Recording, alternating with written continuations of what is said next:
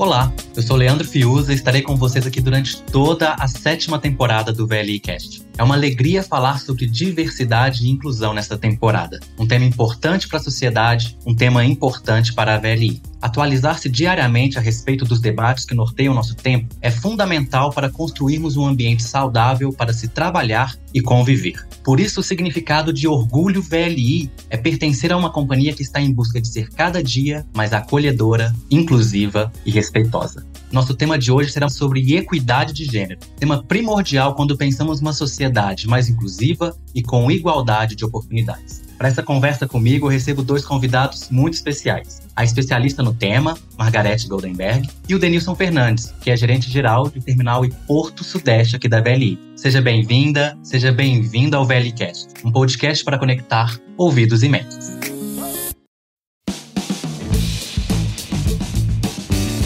Bem-vinda, Margarete. Pode se apresentar para a gente, por favor. Olá, muito feliz de estar aqui com vocês. Obrigado, Leandro. Eu sou Margarete Goldenberg, sou psicóloga, educadora, especialista em direitos humanos e consultora especializada em é, diversidade, inclusão, responsabilidade social. Tenho auxiliado aí grandes empresas nessa jornada para diversidade e inclusão. E também sou gestora executiva do Movimento Mulher 360, que VLI também é uma das 82 empresas associadas. É um prazer estar aqui com vocês. Obrigado, Margarete. Denilson, bem-vindo. Olá pessoal, tudo bem? Denilson, espero que todos estejam bem. Me chamo Denilson Fernandes, atuo como gerente geral na VLI, sou engenheiro mecânico, pai, marido, filho. Falar de um tema de diversidade e inclusão, falar do papel da mulher dentro desse processo e o papel do homem, especialmente dentro desse processo de transformação, para mim vai ser um prazer debater e conversar aqui com vocês.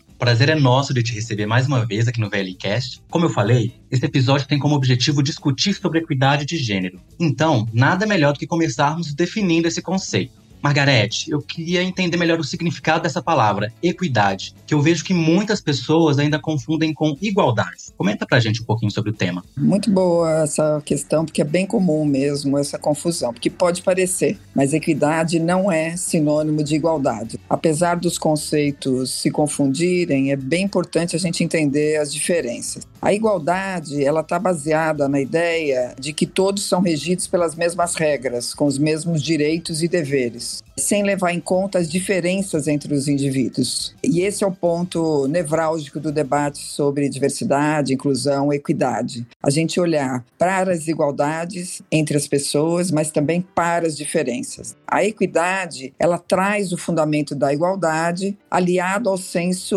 vamos dizer, de justiça social, um conceito que se baseia no equilíbrio dos desiguais ao reconhecer as características e necessidades individuais de cada um ou de um determinado grupo social. Então, a equidade fomenta oportunidades iguais, considerando as diferenças entre os indivíduos e suas barreiras, vamos dizer, culturais e estruturais se a gente imaginar aí duas pessoas, uma, uma mais baixa e outra mais alta, tentando alcançar uma maçã na macieira. Se ambas usam escadas do mesmo tamanho, a pessoa mais alta vai conseguir alcançar as maçãs, enquanto a mais baixa não. As políticas equitativas ou ações afirmativas, ações intencionais, elas visam corrigir essa desigualdade quando a gente entrega escadas de tamanhos diferentes para cada um, de acordo com o ponto de partida de cada um na jornada da vida, ou seja, de acordo com as necessidades de cada um, de forma que todos ficam na mesma altura. A escada, então, seria a ação afirmativa. Né? E por que são necessárias essas ações reparadoras, né? olhando para a igualdade e também para a equidade? É porque as pessoas, como eu disse, partem de um ponto diferente na jornada da vida, de acordo com as suas barreiras estruturais e culturais. E as mulheres, por exemplo, enfrentam várias barreiras estruturais e culturais que são construídas, né, são derivadas de todo um histórico, de um olhar, vamos dizer, tridimensional. Então a gente precisa olhar tanto a questão da sociedade, como a história se desenvolveu numa sociedade como a nossa patriarcal, também as organizações e também o olhar pessoal para as próprias mulheres. Eu acho bem interessante isso que você traz, né? De olhar para as diferenças para se pensar a equidade, que é justamente esse o conceito. E aí eu achei interessante que agora na sua fala você né, encerrou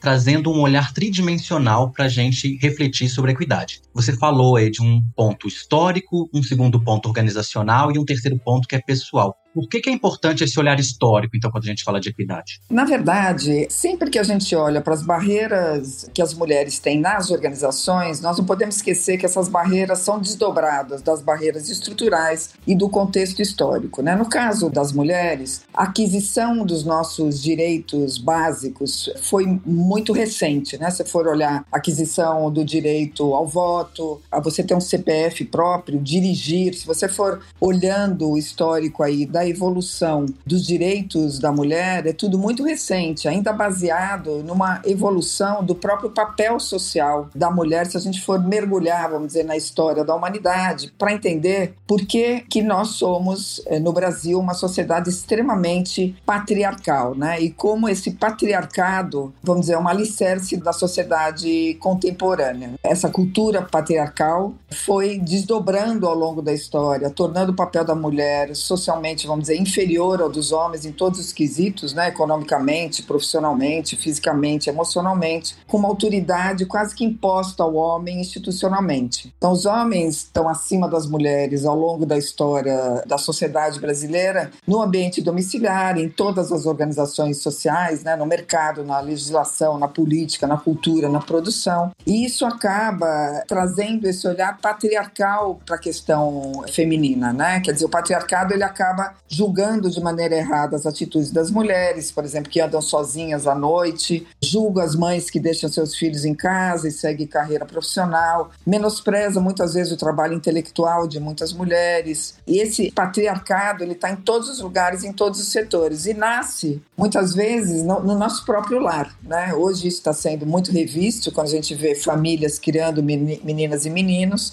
mas por muitos anos, e ainda há muito que mudar, o papel social das mulheres é pré-determinado na sua criação. É a hora que a gente dá bonequinhas, banheirinhas, cozinha, mamadeira de brinquedos para as meninas e acaba estimulando o cuidar e para os meninos as espadas, as metralhadoras, a tecnologia, os super-heróis estimula a conquista do universo né, e o combate aos inimigos. Então, esses papéis sociais vão sendo pré-determinados e impactam, por isso é importante esse olhar histórico, impactam a forma como as mulheres têm avançado na própria jornada profissional e o olhar das organizações para essa questão. Né? Muito interessante esse resgate, né? Porque nós somos produto da nossa história. E se a gente quer entender o presente e repensar o futuro, quando a gente fala de diversidade e inclusão, é importante a gente entender como que nós chegamos no ponto atual. Então, a partir desse resgate histórico que você trouxe, já entrando no segundo ponto daquele olhar tridimensional que você trouxe, como as organizações podem mudar esse quadro? Como que é o panorama atual sobre isso? Bom, o primeiro ponto a gente vê aí uma crescente centralidade do tema diversidade, equidade e inclusão na pauta estratégica e prioritária das organizações. Né? As empresas que estão aí preocupadas até com a sua sobrevivência têm colocado as pessoas no centro de tudo e o tema diversidade e inclusão tem sido, assim como na VLI, que eu tenho acompanhado bastante o trabalho de vocês, considerado né, equidade de gênero como um valor para o negócio e conectado com o próprio negócio. Né? Você ter uma organização que tenha equidade de gênero viabiliza muitos resultados, além da justiça social, que essa é a, a busca principal da promoção de equidade de direitos, é, também viabiliza diferenciais competitivos para o negócio. Né? Então, mais inovação, mais olhares diversos para a mesma questão, produtividade, impacto em lucratividade, times exemplares, engajamento, a melhoria e o fortalecimento da cultura e o impacto direto em reputação. Então, as empresas têm buscado colocar essa pauta como central no negócio e olhado para duas questões fundamentais que a própria palavra diz, né? A própria diversidade e equidade, que é a pluralidade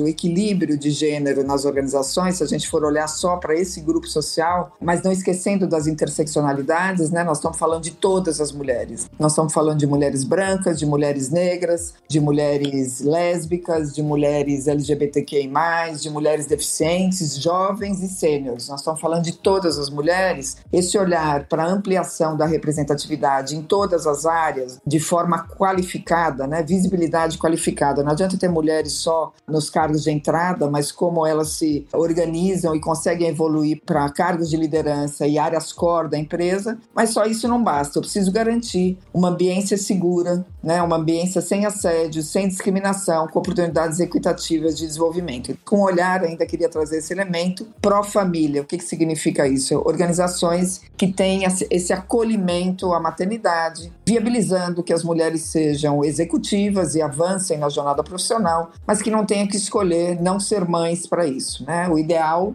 e o que a gente busca, é que a gente possa ser, desempenhar todos os nossos papéis que a gente queira. Né? Obrigado, Margarete. Denilson, eu queria falar um pouco contigo agora. A Margarete, ela trouxe uma visão conceitual sobre equidade, né? Falou sobre o mercado de trabalho em geral, mas eu queria agora olhar um pouco para nossa casa, né? Como é que você enxerga o tema, toda essa prática aqui na VLI? Bem, primeiro, nós como empresa temos um posicionamento importante né, na formação da sociedade, na formação das pessoas, na formação do público e na influência do meio em que a gente está inserido. O que eu estou querendo trazer aqui não é simplesmente amplificar a voz feminina, é ser a própria voz feminina. Então a empresa ela tem esse papel de fomentar isso dentro da organização para que isso ecoe de fato para a sociedade onde ela está inserida. Para a VL, esse movimento tem sido muito importante. Ele fala muito sobre um valor nosso. Nós nós temos um valor na companhia chamado respeito. Né? E quando a gente fala de equidade, a gente também está falando de respeito de direitos, de igualdade de direitos. Quando a Margarete traz muito bem aí pautado a diferença entre igualdade e equidade, a equidade ela trata muito bem sobre o respeito da igualdade sobre os direitos. O direito de um cidadão coletar uma maçã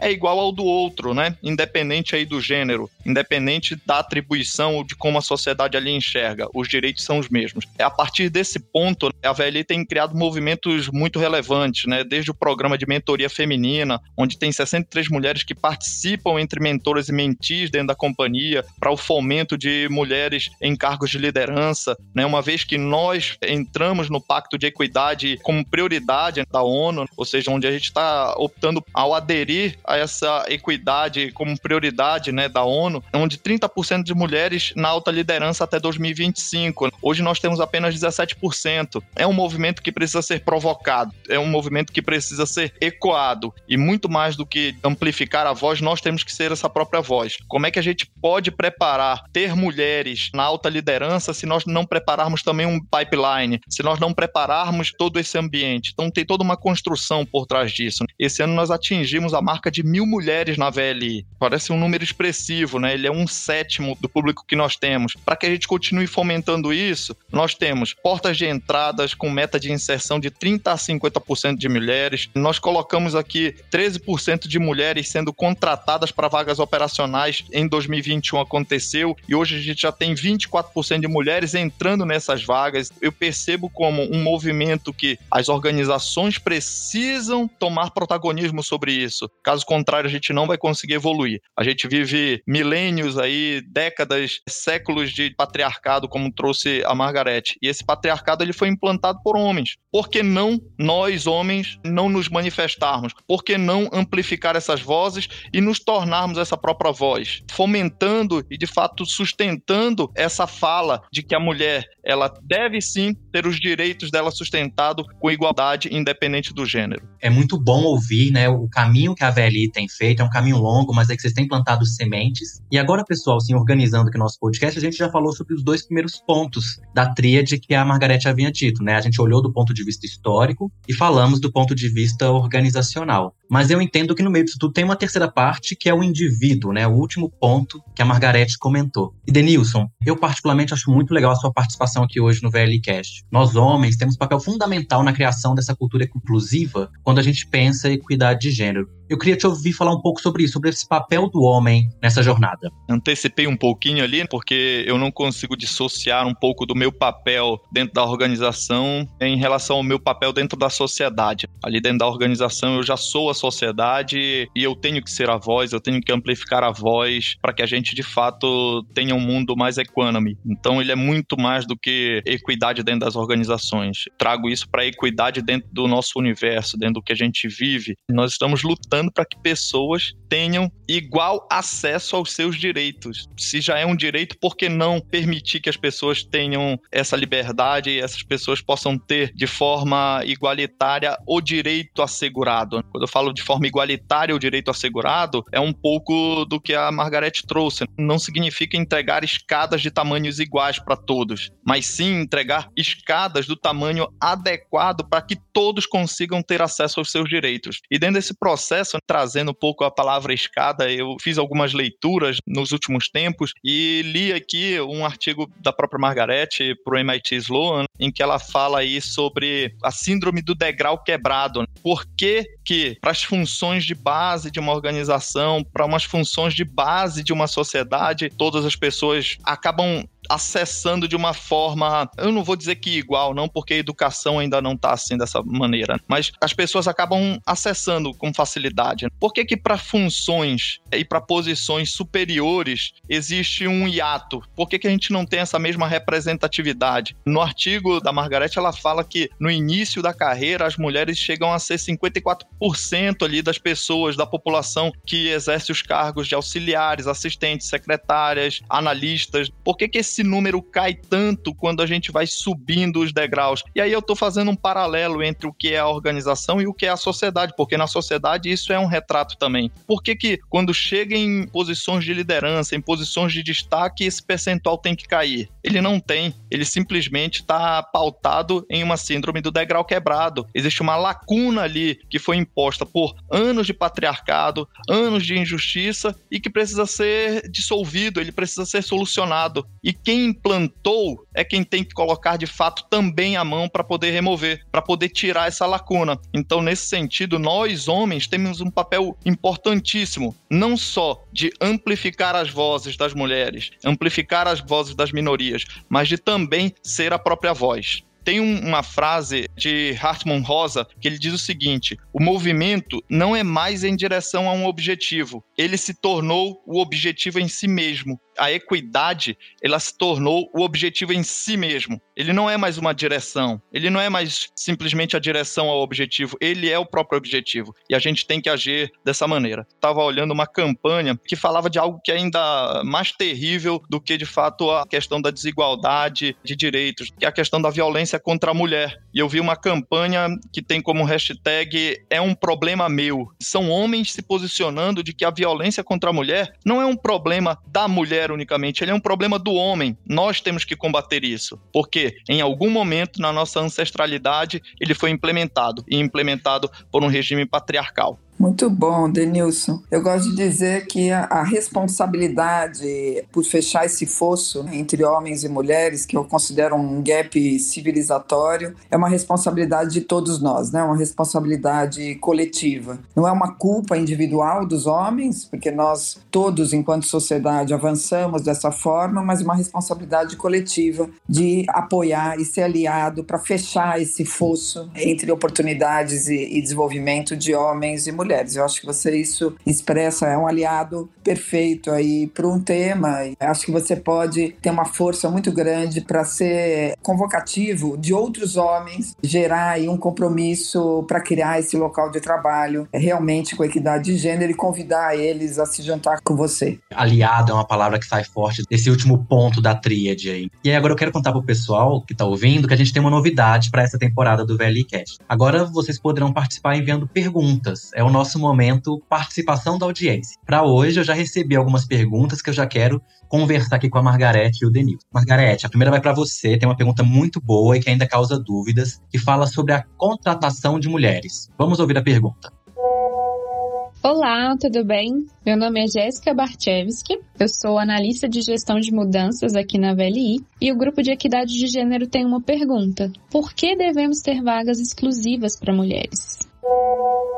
Bom, essa pergunta retoma ali o começo da nossa conversa. Se nós não tivermos ações intencionais, afirmativas, para modificar esse status natural, do movimento natural de entrada no mercado, bom, trabalho, nós manteremos a procura maior de homens, inclusive porque VLI é uma empresa que tem um negócio essencialmente construído aí em estereótipos também ao longo da história de que é um negócio mais masculino, né? Então, como que mulheres estariam em logística, dirigindo trens, manejando máquinas. Esse é o estereótipo, vamos dizer, a compreensão do papel do negócio da VLI no mercado. Se a gente não tiver uma ação intencional para viabilizar o equilíbrio, pelo menos a, a mobilização e engajamento de mulheres nessas vagas, naturalmente tudo vai ficar como está. Ou seja, eu vou ter mais candidatos interessados, muito mais candidatos, e às vezes 100% de candidatos interessados nas vagas VLI de homens, e portanto a seleção vai ser de um grupo de homens, e assim eu vou mantendo é, a questão da homogeneidade e a falta de equilíbrio de gênero na organização. No momento em que eu me posiciono com vagas intencionais, busco no mercado, como o VLI faz, vagas exclusivas para as mulheres, é lógico, unindo essa estratégia com várias outras que vocês estão realizando internamente, eu dou um recado claro que a minha marca empregadora, ela busca equilíbrio, que as mulheres têm oportunidades, que nós queremos as mulheres nessa organização e que a ambiência está cuidada e segura e com oportunidades equitativas para mulheres e homens e, portanto, eu tenho maior probabilidade de ter uma atração de candidatas mulheres. Eu tenho uma outra pergunta aqui que ela fala da liderança. Então, Denilson, eu queria que você respondesse. Pensando na posição que você ocupa hoje aí na VLI, né, de uma liderança, a pergunta ela fala: E como eu posso ser um líder inclusivo? Assumindo esse papel de liderança, o líder ele tem um papel importante de formar pessoas, fomentar posições em que as mulheres se sintam aptas para poder ocupar é um grande movimento. Quando eu falo da mulher sentir-se apta, tem uma curiosidade, né? Estudos recentes mostram que é o seguinte: um homem para se candidatar a uma posição a um cargo dentro de uma empresa, ele não necessariamente precisa se sentir 100% preparado. Se ele se sentir ali 70, 60, 70% preparado para aquele cargo, ele vai ousar, ele vai arriscar e ele vai colocar ali a inscrição dele, ao contrário das mulheres. E aí por isso, por vezes, elas se subjugam, não colocando a questão de que elas não entregam, mas elas se subjugam e se colocam o seguinte: ao não se sentirem 100% preparadas para aquela nova posição, elas não arriscam de inscrever-se nós fomos criados numa escola de respostas certas. E nem sempre a resposta certa é a que precisa ser dada. Uma mulher, ela fica na busca da resposta certa e enquanto ela não se sentir 100% segura, ela não se candidata para as posições. O que é que nosso papel de líder precisa fazer nesse momento? É formar, estar junto, incentivar, dar os feedbacks assertivos, garantir um ambiente inclusivo, não permitir que piadas toscas sejam feitas, não permitir que vozes sejam levantadas e sempre, sempre permitir um local de posicionamento para as mulheres. Dentro desse sentido, eu trago muito a questão da empatia. Nós temos que ser líderes mais empáticos. Segundo Roman Krznarik, empatia é a capacidade mais importante que o ser humano pode desenvolver, porque permite entender e ver o mundo pelos olhos dos outros. O que nós líderes precisamos fazer é entender e ver o mundo também pelo olhar feminino, pelo olhar das minorias. É por isso que a gente tem esse papel tão importante dentro das organizações. Margarete, já fazendo gancho com essa pergunta para o Denilson, aí conversando sobre a liderança, nós recebemos uma pergunta que fala sobre vieses inconscientes, e eu acho muito importante tocarmos nesse assunto. Quais são os vieses que influenciam as lideranças no momento de avaliar uma mulher?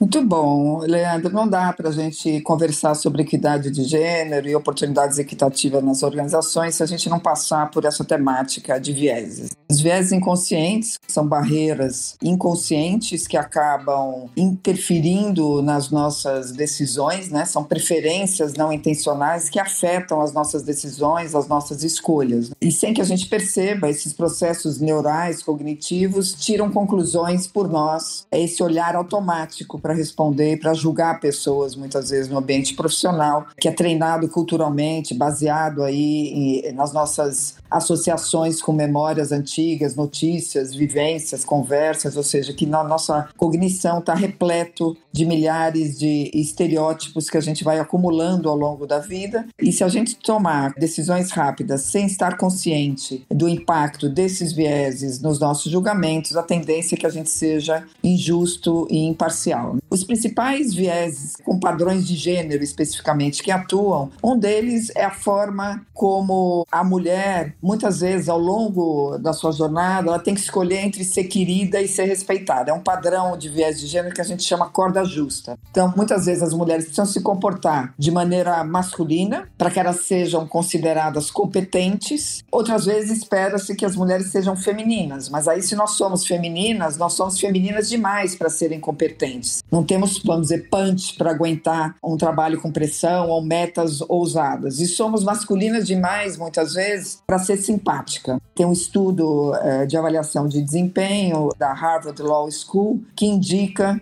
que 66% das mulheres, quando tem feedbacks no segmento corporativo, elas recebem feedback negativo sobre seu estilo pessoal. Coisas do tipo: você está parecendo muito irritada, hoje você está nervosa, você brigou com o namorado, ou não gosto da sua atitude com as mãos, você fala muito com o corpo. Questões que não são relacionadas aos aspectos negociais, à entrega, à performance. E a porcentagem de homens que recebem esse tipo de feedback é 1%. Então, se você ter uma ideia Bom. Leandro, outro padrão de viés de gênero é o prove novamente, que é muito comum no dia a dia de todo time, não só liderança. As mulheres têm que trabalhar muitas vezes o dobro para provar sua competência. Então, os homens são julgados e avaliados pelo seu potencial e a maior parte das vezes as mulheres são julgadas e avaliadas por suas conquistas, ou seja, o que já foi realizado. O último padrão e o mais conhecido e o mais praticado, eu diria, é a barreira da maternidade maternidade, né? Então, muitas vezes, ser mãe é percebido como falta de competência, de compromisso. Então, isso vai desde o momento do recrutamento, que é muito mais comum a mulher que tem filhos ser muito mais questionada nas entrevistas do que homens com filhos, e uh, os dados também relativos não só às suposições sobre o que as mães são, mas também como elas devem se comportar, né? Então, coisas do tipo que eu já ouvi de lideranças em grandes corporações. Eu promovi o João e não promovi a Maria porque eu assumi que a Maria tem filhos pequenos e que ela não ia querer essa promoção porque ia envolver mobilidade ou, ou mais dedicação de horas. Então, eu avaliei a situação e eu decidi que ela não ia querer essa promoção, então eu promovi o João, sem dar conta de que faltou uma coisa importantíssima nesse processo, perguntar para Maria como ela ia lidar com essa situação e não julgar, né, e inferir que ser mãe significa não querer avançar na jornada profissional. Nós mulheres somos muito diferentes entre nós. Tem um viés de percepção de achar que todas as mulheres são iguais, têm os mesmos desafios, os mesmos desejos. Inclua as mulheres nos seus debates, inclua as mulheres e pergunte a percepção delas sobre aquela questão e não julgue por ela, né? Nossa conversa voou e a gente já está chegando ao final do nosso podcast, dessa nossa conversa. Eu queria ouvir considerações finais de cada uma, mensagem para a gente finalizar aqui esse nosso episódio. Bom, acho que o recado são essas atitudes que todos nós, né, líderes, gestores, aqueles que tomam decisões, pequenas decisões, grandes decisões no dia a dia da organização, sobre pessoas, sobre mulheres, sobre homens, né, sobre profissionais, nós todos temos que desenvolver, como o Denilson disse, a nossa empatia. Muitas vezes a ideia de ver o mundo através de uma lente diferente da nossa pode ser assustadora, mas a gente tem que treinar o olhar por essa lente com a qual a gente não esteja familiarizado. Outra característica importante importante que eu quero deixar meu recado final aqui, a gente ter humildade, conscientização dos nossos vieses, ser walk the talk, cuidado, a gente costuma ser mais diverso rapidamente no discurso do que nas atitudes e a sua fala tem que estar alinhada e coragem, porque a gente está falando aí de uma mudança, de uma jornada intermitente de longo prazo. A gente tem que ter coragem para ter conversas difíceis com a gente mesmo e também resiliência para ser um aliado constante na promoção dessas mudanças. Foi um prazer, muito obrigado. Eu acho que atitudes que trabalham contra o desenvolvimento são atitudes de fato baseadas nesse universo patriarcal e que a gente tem que combater. E aí, só através da empatia mesmo, só através da reflexão, do poder de desaprender e reaprender, é que a gente vai poder construir de fato esse mundo mais econômico. Dentro desse processo todo aí, a gente busca um autodesenvolvimento. E eu, enquanto líder, o que eu tento buscar aqui é uma liderança empática, né? Que é reconhecer o outro e reconhecer-se no outro, né? Quando a gente passa a nos reconhecer no outro também, significa que a gente está assumindo uma posição mais empática e que está tendo sucesso o exercício de desenvolvimento dessa empatia. Olhar para o outro com mais empatia e com mais carinho e mais cuidado. E falando de atitude, né, gente, nós temos que ter muito cuidado e vigilância, como diz a frase. A sua atitude fala tão alto que eu não consigo ouvi-lo. Como é que nós estamos agindo em relação ao que nós estamos falando? Vamos arregaçar as mangas e agir mais em prol da equidade do que de fato nós discursamos. Obrigado demais vocês dois pela presença. Foi muito bom contar com vocês no nosso primeiro episódio dessa sétima temporada sobre diversidade. Acho que a gente entende que o caminho ainda é longo, mas há uma luz no fim do túnel. Nós avançamos nos últimos anos, mas ainda há muito trabalho pela frente e é preciso colocar essa pauta na agenda. É preciso falar sobre equidade de gênero, é incentivar meninas e mulheres a ocuparem seus espaços e serem protagonistas em suas trajetórias. Isso é um dever de todas e todos. A defesa da diversidade, pessoal, ela não pode ficar só no discurso, ela deve ser praticada. Eu espero vocês para os próximos episódios dessa sétima temporada, que está recheada de coisa boa, com convidados especiais, sempre contando também com colaboradores VLI. E nós, do grupo de afinidade equidade de gênero, estamos muito felizes por participar dessa temporada especial do VLCast, que está abordando diversidade e inclusão. E o que a gente espera é que no final de todo esse conhecimento compartilhado, a gente tenha homens e mulheres juntos, capazes de construir um ambiente mais inclusivo e pronto para receber qualquer diferença. Espero vocês no próximo VLCast, um podcast para conectar ouvidos e mentes.